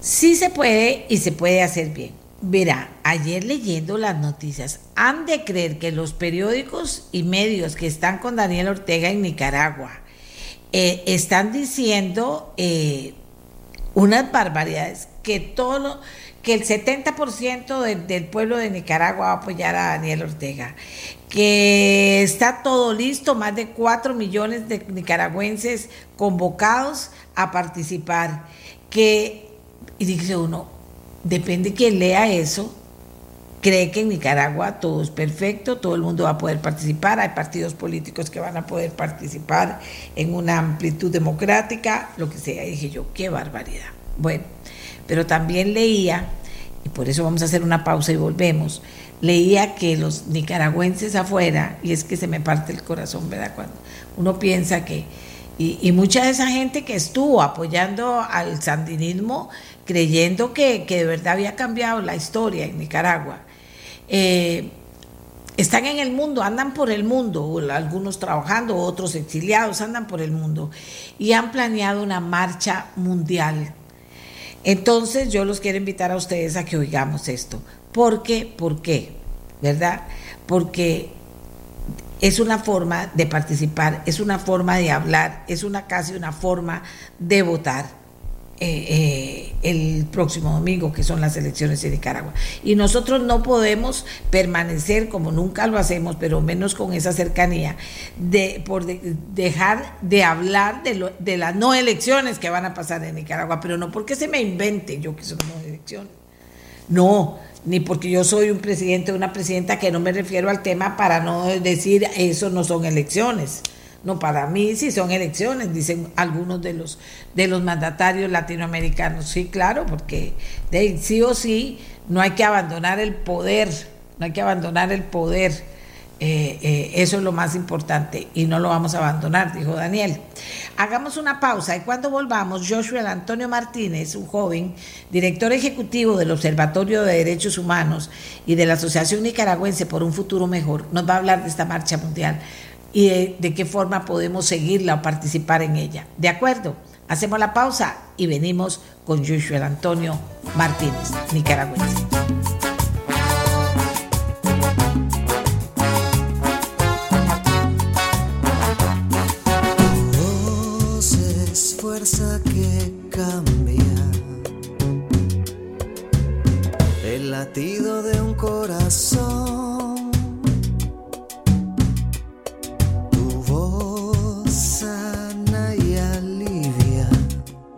Amigos y amigas, lo que va a pasar en Nicaragua el próximo domingo no es cualquier cosa. Eh, se supone que Costa Rica tiene un espíritu antidictadura absolutamente. Se supone que creemos en la democracia, que amamos la democracia, que creemos en la democracia, que no es perfecta, pero por dicha perfectible, que depende de todos nosotros. Tenemos libertad de expresión, libertad inclusive de votar y, que, y, equivocarnos, ¿verdad? Pero, pero eh, tenemos cerca una situación difícil, que es lo que va a pasar el domingo en Nicaragua. Los nicaragüenses, muchísimos por miles, están afuera de Nicaragua, los que creen en la democracia. Otros están encarcelados, otros muertos de miedo allá en Nicaragua de lo que pueda pasar. O sea, eso es lo que está pasando. ¿Qué puedo hacer yo como periodista desde aquí? Bueno, apoyarlos para que oigamos esa voz. Como les dije, ayer vi, vi medios de comunicación y la gente de Telesor dice el 70% de votos son de don Daniel. Se han hecho todos los estudios y así están las cosas y va a ser una belleza democrática la fiesta del, eh, del domingo en Nicaragua. Digo, no jamás. También la gente tiene que oír que piensan los que están afuera, los que no pueden ir a votar. ¿Y, y por qué? ¿Qué? Porque sus candidatos están en la cárcel. Simple y sencillo, acusados de unas cosas horribles que les impiden estar participando. Bueno, tengo a una persona que eh, nos va, que ha participado en una actividad que es, yo diría que no solo hermosa, sino valiente, ¿verdad? Nicaragüenses de todo el mundo van a marchar el 7 de noviembre eh, en el mundo. En todas las ciudades que puedan lo van a hacer. Joshua el Antonio Martínez, director ejecutivo del Observatorio de Derechos Humanos y de la Asociación Nicaragüense por un Futuro Mejor, está con nosotros para contarnos, porque él es uno de los organizadores de la marcha, qué es lo que va a pasar el domingo, por qué hacer esa marcha, cómo la van a hacer. Eh, cuéntele a Costa Rica, Joshua, mucho, es un honor tenerlo con nosotros esta mañana en el programa. Adelante. Muchísimas gracias, doña Amelia, por invitarnos, ¿verdad?, a participar de este programa.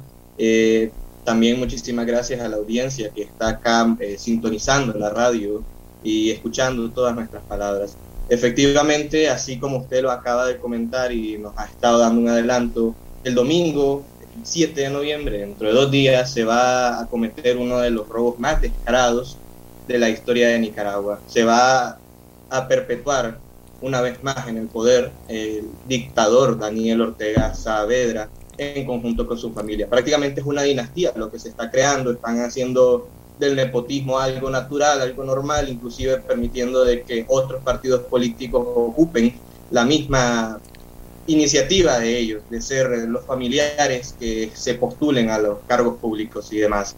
Eh, nosotros, como organizaciones de nicaragüenses exiliados en el mundo, que somos más de un centenar de organizaciones, somos más de, más de un millón de nicaragüenses, podríamos decir, en todo el mundo, ya sea radicados, de, exiliados, perdón, desde los años 80, desde los años 90, desde los 2000, personas que han salido de su país por motivos de persecución, por motivos de raza, en el caso de las familias indígenas, todo tipo de personas que migró en su momento por, por la necesidad de educación, por el hambre, por la falta del trabajo. Somos muchos los que estamos fuera. Y así como estamos fuera, también estamos organizándonos. No nos quedamos quietos, no nos quedamos callados. Eh, y tratamos siempre de trabajar de la mano, porque el nicaragüense es muy solidario, el nicaragüense trabaja siempre con hermandad, con amor, con tranquilidad, trabajamos para, para beneficio mutuo de, de, nuestras comunidades, de nuestra gente, de nuestro pueblo. Eh, y sabiendo esto, hemos tratado de organizarnos siempre en grupos y organizaciones, ya sea ONG, fundaciones, movimientos sociales. En esto, tras el clamor del pueblo, que es documenten la situación que estamos viviendo, documenten las crisis humanitarias, la crisis social, la crisis política, nos hemos unido en un solo llamado a trabajar en la organización de unas marchas, de unas movilizaciones mundiales, en donde todas las organizaciones participantes, que solo en Costa Rica vamos a participar más de, más de 32 organizaciones en total, eh, más las organizaciones en el mundo, que vamos a trabajar en movilizarnos. Nos vamos a movilizar el día domingo 7 de noviembre a nivel mundial. Vamos a movilizarnos en 57 ciudades de 20 países, entre ellos Canadá, Estados Unidos, México, Panamá, España, Francia, Costa Rica, una diversidad de países. Sinceramente es algo muy grande porque esto está demostrando de que el pueblo se está uniendo, de que el pueblo está en unísono, en una sola voz, diciendo esto es un fraude, esto es ilegítimo. No se puede ir a las elecciones con un dictador eh, dando a la cara prácticamente como un criminal. No se puede ir a elecciones con una persona que ha sido violadora de derechos humanos, aquella persona que ha sido acusada y documentada formalmente por un órgano intergubernamental como lo es la CIDH eh, sobre crímenes de lesa humanidad. No se puede ir a elecciones con aquella persona que ha sido asesino, que ha sido una déspota, que ha gobernado el país ilegítimamente desde hace tiempo y que descaradamente se ha robado las elecciones una y otra vez, intentando convencer a la comunidad internacional de que lo que él hace es legítimo cuando comete verdadero fraude, cuando incluso irrumpe la misma constitución que ellos están elaborando, que ellos crearon, perdón, en su momento. Eh, ellos crean sus propias leyes y aún así ni las respetan. Eso es algo irónico, algo descarado de su parte. Y pese a eso, la constitución dice que no se puede reelegir una persona más de dos veces. Eh, o sea, son dos eh, gobiernos los que puede tener una persona y aún así eh, no le importa. Pasa por encima de la constitución, pasa por encima de las leyes nacionales, pasa por encima de las normas internacionales, pasa por encima de los cadáveres, de los cuerpos y la sangre derramada de todas las personas que se han manifestado en su contra, sin importarle todo lo que él hace. Inclusive, tratando de, opacar a la oposición, tratando de opacar a la, a la verdadera oposición que se ha tenido que exiliar, tratando de decir de que las elecciones son legítimas cuando en su juego él no puede presentarse a las elecciones, cuando las leyes dicen que no, cuando en su juego dice de que hay partidos de oposición, eh, obviamente no lo es así, eh, cuando vemos de que ni siquiera hay una campaña electoral, cuando vemos de que la población no confía en los partidos de oposición, cuando vemos que encuestadoras internacionales respetadas como Gallup dicen que ni siquiera el 62% de la población simpatiza con ningún partido, por lo que no hay eh, confianza en el sistema. Inclusive podemos ver de que en, en la verificación ciudadana apenas 2 millones de, de personas nicaragüenses, 2.825.000 ciudadanos nicaragüenses se fueron a verificar cuando prácticamente tenemos casi 7 millones de nicaragüenses, viendo ahí de que hay una desconfianza total en el acto electoral. Y eso fue hace unos meses atrás. Imagínense ahora, viendo el descaro del régimen, la población está cansada. Y he escuchado mucho de la población nicaragüense dentro del territorio decir de que hay un silencio rotundo en las calles en las noches. Hay miedo tal, tal miedo incluso de que la misma población, nosotros como Observatorio de Derechos Humanos, preveemos que puede salir de Nicaragua en masa el día de las elecciones y después de las elecciones, por miedo a lo que pueda ocurrir después de que Daniel Ortega se perpetúe en el poder. Tan descaradamente es de que dice que va a ir elecciones cuando más de un millón de nicaragüenses están fuera, cuando solo dos millones se fueron a verificar y cuando la, no hay ni siquiera una oposición eh, real en Nicaragua. Joshua, eh, tenemos un gráfico que no sé por qué no lo tenemos al aire, todavía no lo he visto, eh, de la Gran Marcha Mundial. ¿Hay alguna forma eh, digital de poder estar en contacto con la marcha, de, ver lo que pasa? ¿Cómo van a manejar eso? Bueno, la marcha como tal la vamos a tratar de transmitir en diferentes medios de comunicación, tanto nicaragüenses como nacionales. Eh, miembros organizadores de la marcha se han comunicado con periodistas nicaragüenses acá en Costa Rica, eh, con periodistas nicaragüenses en otros países para que lo tramitan en los medios digitales. e igual se han enlazado medios nicaragüenses como lo es Criterios con medios de comunicación nacionales como lo es Visión.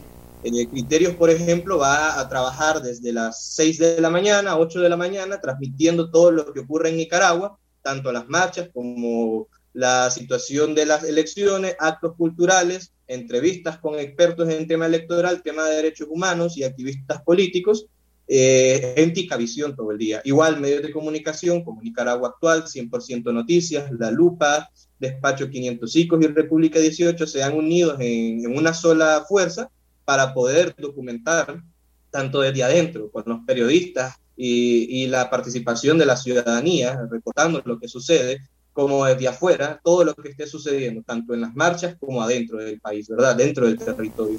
Igual medios de comunicación independientes de Nicaragua, que pese a las dificultades se han mantenido, como Nicaragua Investiga, la prensa, eh, Canal 10 Nicaragua, Canal Voz TV, Canal 12, todos los medios de comunicación nicaragüenses independientes van a tratar de transmitir tanto como las marchas a nivel mundial como lo que suceda dentro del territorio por ya sea las agresiones, ya sea la abstinencia electoral, ya sea la falsa participación de los nicaragüenses o el circo electoral que se esté dando. Igual eh, estaremos muy encantados de que los medios de comunicación nacionales estén participando en las marchas. Para eso nosotros hemos tratado de lanzar la convocatoria a, lo más amplio posible, tratando de divulgarlo en todos los espacios disponibles, eh, contactando, tocando puertas, para que medios de comunicación nacionales e internacionales puedan eh, transmitir lo que suceda dentro de las marchas. Las mismas marchas van a ser eh, masivas, van a unirse nicaragüenses, al menos acá en Costa Rica esperamos una afluencia entre 5.000 personas o más, es por cuestiones de tiempo, muchos trabajan, otros no pueden, pero igual vamos a tratar de que sea una marcha grande en Costa Rica, en Estados Unidos hay muchos estados en donde los nicaragüenses eh, de la por igual se están radicando, van a, a, compartir en todos los espacios, las redes sociales se van a inundar de las noticias de la participación de la población en repudio a las elecciones de Nicaragua, en repudio al régimen, en repudio a, eh, de la falsa legitimidad de este señor que se hace llamar presidente siendo un usurpador del mismo poder al ser inconstitucional. Entonces, eh, vamos a tratar de transmitir y agradeceremos tanto a Central de Radios, a, a todas las radios eh, costarricenses, a todos los medios de comunicación costarricenses, eh, como a la prensa internacional que quiera cubrir esta marcha, se los estaremos muy agradecidos y desde acá pues lanzo la invitación a que participen de las marchas. Acá en Costa Rica va que es como que la marcha más grande que nosotros creemos que va a haber, eh, va a empezar desde las 9 de la mañana eh, con ruta del Parque La Merced hacia la Plaza de la Democracia frente a la Asamblea Nacional. Gracias Joshua, muchísimas gracias y muchísima suerte, de verdad, mucha solidaridad con ustedes. Eh, vamos a estar atentos, por supuesto, vamos a estar atentos con, con todo el desarrollo y con todo el análisis de lo que pasó en Nicaragua. Eh, gracias a usted por darnos más detalles y vamos a estar, por supuesto, atentos a la marcha y a las marchas también, que podamos recoger, que los nicaragüenses nos manden desde afuera, aquí, por dicha que tenemos video, etcétera, para poder armar algo bonito sobre eso. Usted nunca ha estado exiliado, pongámonos en el lugar de ellos y verán, sin el derecho a elegir a un presidente eh, y con las condiciones casi de, un irrespeto total eh, como se están dando las condiciones en Nicaragua. Nos vamos, Costa Rica. Por supuesto, como siempre, nos encontramos el próximo lunes a las 7 de la mañana. Que lo pasen muy bien. Este programa fue una producción de Radio Monumental.